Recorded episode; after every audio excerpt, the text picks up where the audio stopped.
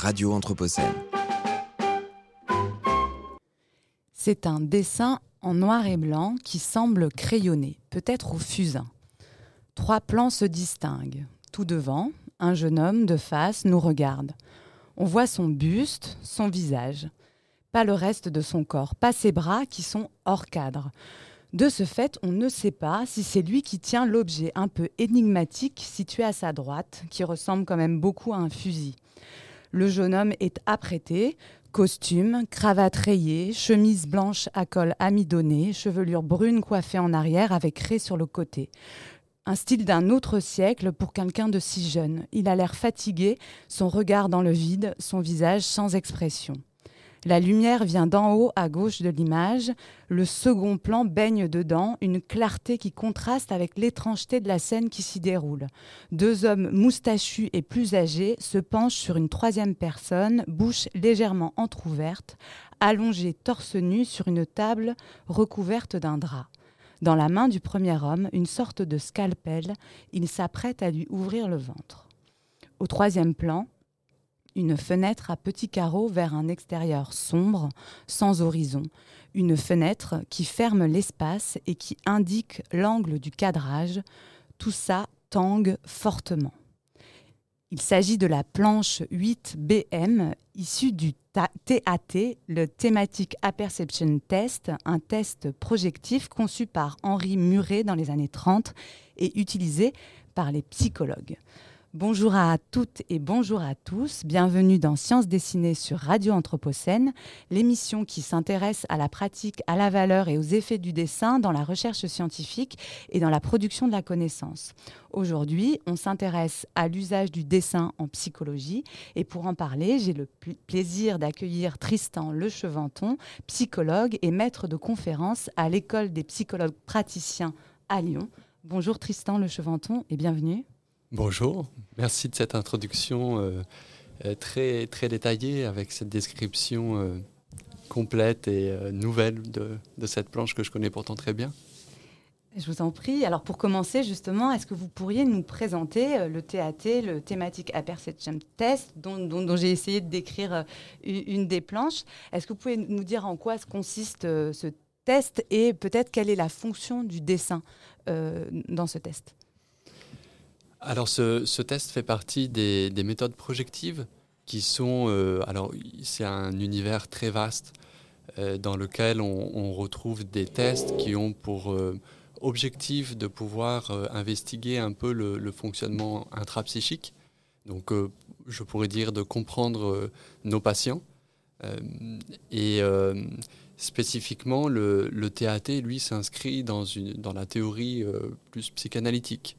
Voilà, donc il existe euh, énormément de textes, de tests de ce, voilà, comme le, Rorschach et le TAT étant les deux tests les plus connus.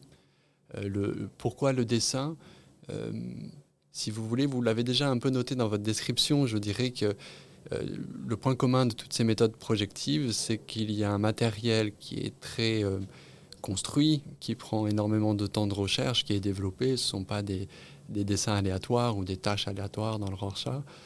Euh, c'est plutôt, plutôt un matériel qui est travaillé, qui se développe, qui s'enrichit au, fur et à mesure des années, euh, et qui va être caractérisé par une alliance de concret et d'ambigu. Euh, donc là, vous, dans votre description des personnages, il y en a que l'on voit bien, d'autres que l'on voit moins, où l'on peut projeter, hein, d'où le terme projectif, on peut projeter des intentions. voilà, sur la table, la personne pourrait être soignée ou agressée. Le, garçon pourrait être complice ou, euh, euh, chercher à fuir. il y a plein de possibles, plein de choix possibles pour la personne à partir de, l'image, et notamment à partir de ce qui est abstrait dans l'image. et donc, c'est un petit peu de l'intérêt de ces méthodes-là. Et peut-être pour, euh, pour euh, décrire euh, de manière plus, enfin vraiment descriptive hein, le, test en lui-même, parce que je ne sais pas s'il est familier de nos auditeurs et de nos auditrices. Donc il est composé de, de, plusieurs planches, je crois qu'il y en a, qu'il y en a 13 ou, un peu plus. et quelle est sa méthode d'administration en fait? Que doit faire le, le, sujet face à son thérapeute dans, dans le cadre de ce test? Ce test-là n'est pas si simple que ça pour le patient, c'est-à-dire qu'on demande quelque chose qui n'est pas évident. C'est-à-dire qu'on montre donc une série de planches, toujours les mêmes et toujours dans le même ordre. Hein, donc c'est une procédure qui est assez standardisée. Et on va demander au patient de nous raconter une histoire à partir de ce qu'il voit. Donc il va construire une histoire. Il y a tout un pan de création, de créativité, euh, puisque le patient va venir... Euh, voilà, souvent, ça part d'une description, c'est assez classique, et puis on vient euh, raconter une histoire à partir de la planche. Et à chacune des planches, on raconte une nouvelle histoire, ce qui va nous permettre à nous, après, de, venir interroger les processus d'élaboration du discours, euh, comment le, quels sont les choix, comment se développe l'histoire, euh, par quoi elle passe, etc. Et donc vous l'avez dit, c'est des matériaux qui sont très travaillés. Euh, donc euh, ces dessins, est-ce que euh, vous pouvez, est-ce qu'on sait d'où viennent ces dessins? Parce que c'est un test qui, je crois, a été conçu par un médecin biochimiste, Henri Muret, mais il me semble que c'est pas lui l'auteur de, de, ces planches. Peut-être que je me trompe. Est-ce qu'on sait qui a réalisé ces dessins, ou alors comment ils ont été sélectionnés et sur quels critères?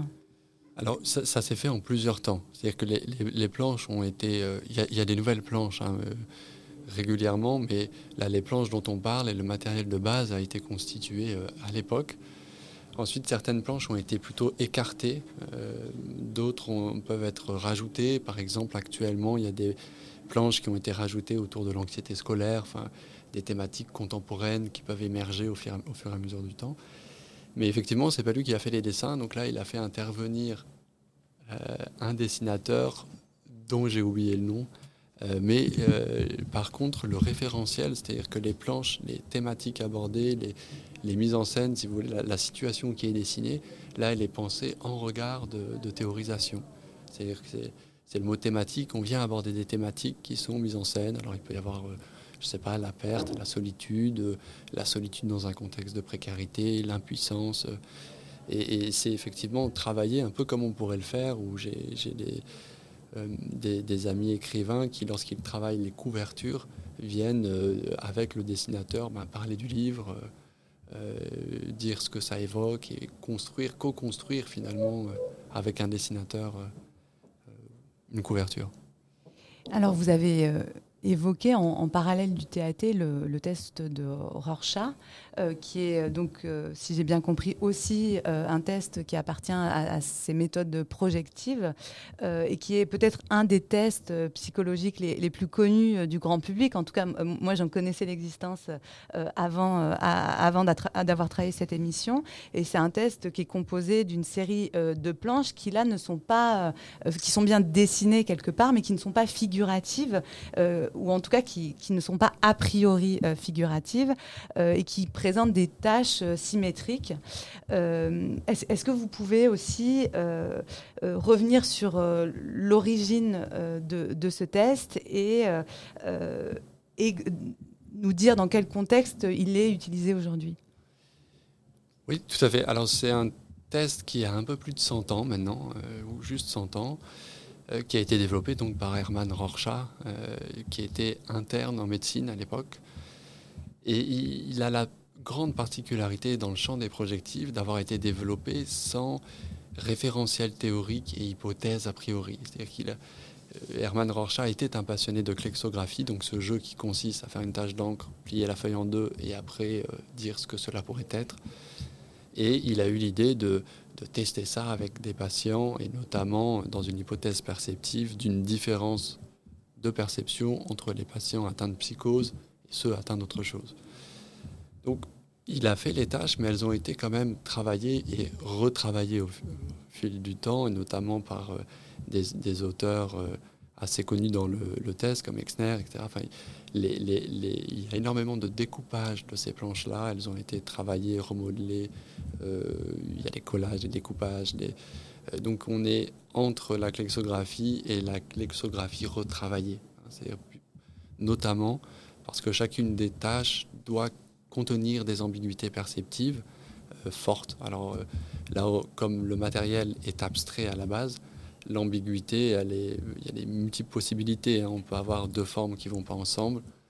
Euh, par exemple, une partie de la tâche ou une tâche qui ressemblerait à un corps humain, euh, mais avec euh, un espace blanc entre. la question va être comment le patient va s'en saisir et ce qu'il va en faire, ce que ça va lui faire vivre, ce qu'il va éviter, quel choix perceptif il va faire à partir de ces ambiguïtés. Alors comment il est utilisé Le test de Rorschach, comme il a été construit euh, sans référentiel théorique, il a été ensuite, euh, Hermann Rorschach est décédé très jeune, donc il a laissé le test euh, en l'état, et les psychologues s'en sont saisis avec des grandes écoles, alors l'école psychanalytique, l'école perceptive, dans un axe, je dirais, entre la perception, donc vraiment un axe très centré sur ce qui est perçu et une analyse un peu de, des modalités de perception, et, une modalité plus projective, où là, les, tâches, chaque tâche va symboliser quelque chose ou renvoyer la personne à certaines représentations. Donc, euh, voilà. Il y a un auteur et puis ces continuateurs qui, euh, que, que, moi je, je, trouve très, très intéressant. C'est John Exner, j'en parlais tout à l'heure, qui a repris toutes les écoles euh, d'interprétation du test et il s'est dit on va tout tester et voir sur des grands groupes de patients ce qui marche, ce qui ne marche pas. Et il a construit un système en gardant euh, tout, tout, ce qui fonctionnait. Euh, alors, dans quel contexte on utilise les, tests projectifs, particulièrement le Rorschach et le TAT Souvent, c'est soit pour de la recherche, lorsque l'on veut étudier des, variables que l'on appelle subcliniques ou infracliniques, c'est-à-dire des, éléments que l'on repère peu euh, dans l'entretien clinique. Alors c'est très intéressant, ou alors lorsque l'on veut avoir un profil assez exhaustif du fonctionnement de l'individu. Donc on, peut utiliser ces tests-là dans ce contexte. Pour la pratique clinique, alors c'est très très variable. Soit il y a des praticiens qui peuvent avoir besoin d'un diagnostic, d'une indication thérapeutique. Euh, alors ils passent par un ou deux tests projectifs en plus des entretiens. Soit peut-être dans des situations où on se sent être bloqué dans la rencontre avec le patient. L'intérêt des projectifs, c'est alors il y a le matériel, la pertinence du matériel, mais c'est aussi une rencontre avec un objet qui fait médiation. C'est-à-dire qu'il n'y a plus le clinicien et le patient. Il y a le clinicien, le patient et l'objet euh, test, euh, l'objet planche, qui permet de faire parfois euh, une médiation très intéressante. Donc souvent, quand on est bloqué, on peut faire appel à des projectifs alors dans, l'aurore chat, euh, comme dans le TAT, le, dessin, il, intervient comme un matériel, hein, vous l'avez dit. Euh, euh, il préexiste en fait finalement à, l'interaction entre le thérapeute et le, patient, quel que soit l'objectif, hein, si c'est un objectif diagnostique, de recherche ou de médiation. Mais le dessin, il peut être aussi utilisé à une autre place, il me semble, en psychologie. Et donc là, on rejoint cette thématique de la médiation comme médiation artistique euh, dans la thérapie. Alors peut-être mes termes ne sont pas justes et, et, vous allez me corriger, mais en gros, on peut utiliser, enfin faire dessiner euh, les patients, les sujets.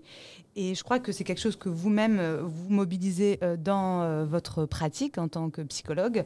Est-ce que vous pouvez nous, donner des exemples, d'abord avant qu'on rentre peut-être plus dans, le fond peut-être théorique et, du sujet, juste des, exemples d'usage différents du dessin dans ce type de situation? Il y en a énormément. Hein. Alors choisissez vos préférés. Alors le dessin libre, c'est mon préféré, c'est-à-dire simplement de donner euh, une feuille et de quoi dessiner et que le patient puisse déjà choisir ce qu'il dessine, le, faire. Le, euh, ensuite, il y a des, des, dessins avec des consignes. Le dessin de bonhomme est très connu aussi, je pense, avec les enfants notamment. Le dessin de famille, le D10, ce sont des dessins avec 10 éléments. Chaque élément représente quelque chose euh, dans le fonctionnement psychique. Donc il y a, quatre bonhommes. Hein, un homme, une femme, un petit garçon, une petite fille, une route, une voiture, une maison. Euh, et, en fait, sur chacun de ces éléments, les dix éléments vont permettre des projections spécifiques. Alors, généralement, on fonctionne par faisceau d'indices. Ce n'est pas uniquement le dessin, euh, je ne sais pas, l'homme, le, adulte qui représenterait le père, ça va un peu plus loin que ça. La question, c'est où est-ce qu'il est situé, ce qui est oublié, ce qui est mis en valeur, ce qui est attaqué, ce qui est euh, peut-être euh, avec un trait différent. Par exemple, le trait peut être léger, il peut être appuyé, il peut y avoir de la couleur ou pas. Euh, le D10, c'est qu'en noir et blanc, mais vous voyez un trait qui, qui, qui, remplit la feuille ou pas. donc il y a énormément de possibilités autour du dessin. Ce qui est très intéressant avec la créativité en, psychologie, c'est que c'est la trace du sujet. C'est-à-dire, voilà, donc le, le, patient vient par sa production et l'activité créatrice, dire quelque chose de lui de, ce qu'il ressent. Alors c'est vrai aussi pour les comportements, donc euh, on va le retrouver euh, même en danse, en art-thérapie, hein, mais avec le, dessin, il y a quelque chose qui, même au-delà de ce qui est dessiné, c'est qu'est-ce qu'on en fait après? C'est-à-dire, euh, voilà, l'enfant qui finit son dessin et qui le jette, il vient dire quelque chose de l'impossibilité soit pour lui de donner ou de la certitude que ce qu'il va donner ne va pas être reçu par l'autre. Donc il est préférable, pour une raison qui lui appartient, de le détruire. Donc on, pourra partir de là. Donc, euh, alors là, je parle des enfants parce que le dessin marche avec les enfants parce que les enfants aiment dessiner. Euh, avec les adultes, ça marche tout aussi bien. Seulement, parfois, les adultes vont voir le dessin comme une activité d'enfant. Ils ne voudront pas euh, s'y engager. Alors, on, entend, enfin, dans, ce que vous dites, pour moi, ça fait écho à des choses que, j'ai lues euh, sur, euh, sur le dessin en psychologie, et notamment euh, Françoise Dolto qui dit, à propos de la thérapie avec les enfants, on ne dessine pas, on se dessine. Et donc, cette idée que le, dessin a un mode d'expression qui, permet d'approcher une sorte d'intériorité, d'inconscient. Et, vous, dans votre pratique, euh, est-ce que vous pouvez nous expliquer à quoi vous permet d'accéder euh, le dessin euh, et, qu'est-ce qu'on peut tester finalement avec le dessin dans, ces exercices? Eh bien, Je dirais que quelque chose qui ne peut pas être dit, parce que ça ne se représente pas pour l'instant chez le patient lui-même, alors par une médiation, par un médium, par un agir, euh, on, va pouvoir y accéder. Hein, donc euh, ça, va vraiment compléter, alors moi je travaille plutôt avec des adultes et là ça complète quelque chose de l'ordre du discours, du langage parlé.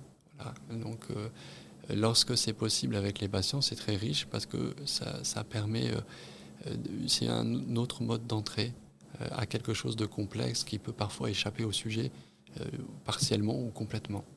Mais donc, en fait, finalement, c'est un instrument euh, dans, le dialogue thérapeutique ou est-ce qu'il y a euh, dans le dessin, est-ce qu'il dissimule une sorte de, euh, mystère ou de, vérité de l'être que, vous serez en charge de découvrir, vous, en tant que thérapeute?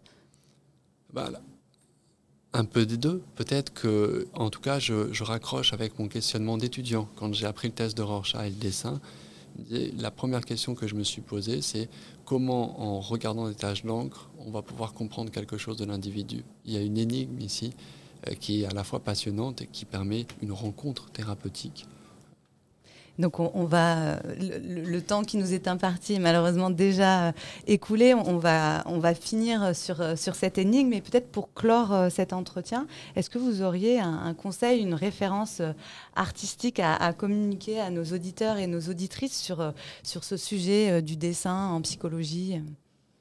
Alors j'en ai une à laquelle je pense depuis qu'on s'est contacté, c'est la thèse de Serge Tisseron euh, qui est une thèse euh, sur la transmission et l'intérêt de la bande dessinée dans la transmission et qu'il a réalisé intégralement euh, en bande dessinée.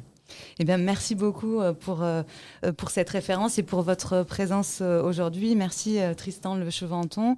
donc, à suivre sur les ondes de Cité Anthropocène, une lecture par Anne Guinaud d'un extrait de La Fonte des glaces de Joël Baquet. Bonne écoute et à bientôt. Radio Anthropocène.